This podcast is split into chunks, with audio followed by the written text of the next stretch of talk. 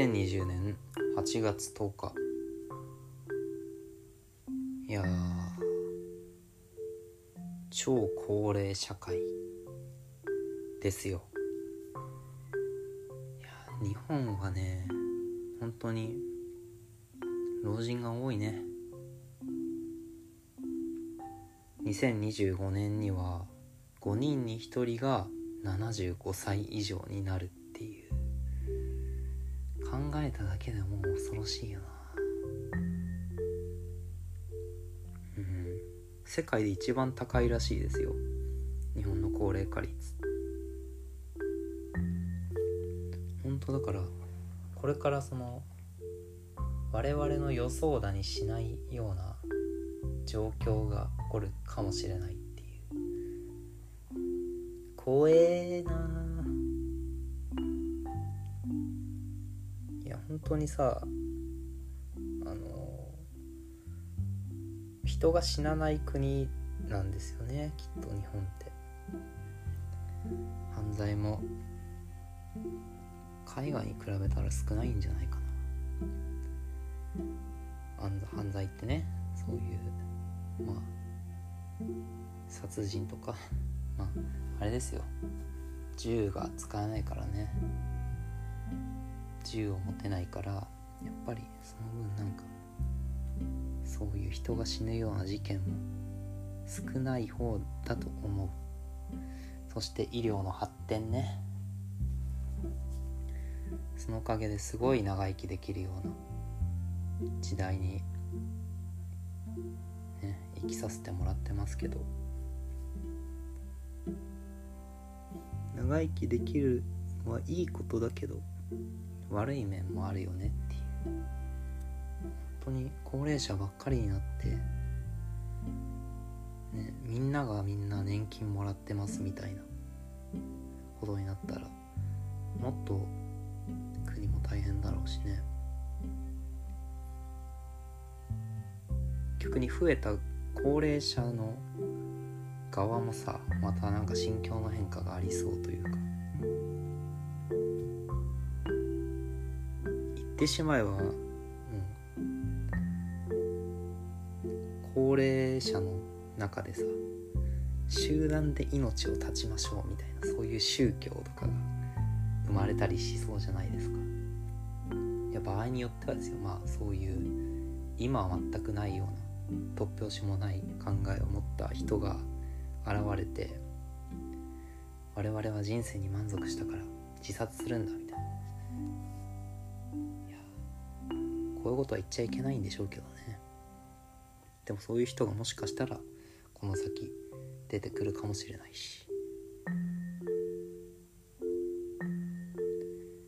私は無知なのでそういう情勢とかはあんまり分かってないですけどなんなら安楽死の合法化とかね。そうなったりしたらまたねその日本人の倫理観というか死に対する考え方とかそういうものがまた変わってくるのかなとか。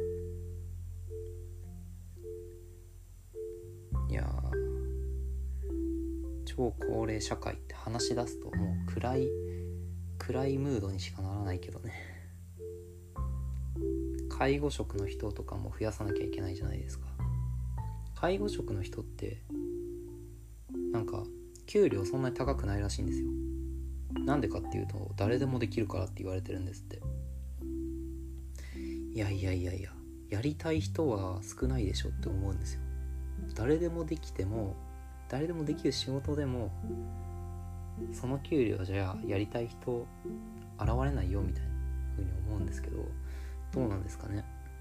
ただ国としては介護職の給料を上げたらねこれから増えていく介護職の人たちにどんどんお給料もお給料っていうかお金が持ってかれるから介護職の給料を上げたくないみたいな考え方があるのかもしれないですけどそうは言っても介護職は絶対に必要な仕事なんでこれからねどうなるのか。うん、介護職はマジで誰でもできるとか言われてるけどめっちゃ大変なイメージありますけどね。てかみんなそう思ってると思います。政治もまた変わってくるでしょうね。変わってくるというかより高齢者的な政治が求められるのかもしれないですし。なんならですね。今はないですけど。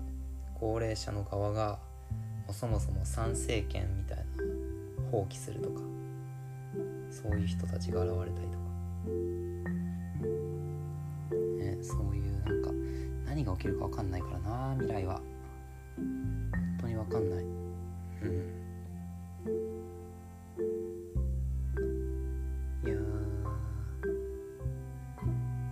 高齢者もあれですよ免許返納とかそういう話も話題になりますよねたまに。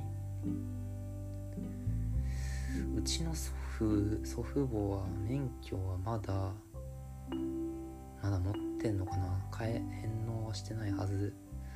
まだ運転してるかもな。うん。祖父はさすがにもう運転してないかな。わかんないですけど。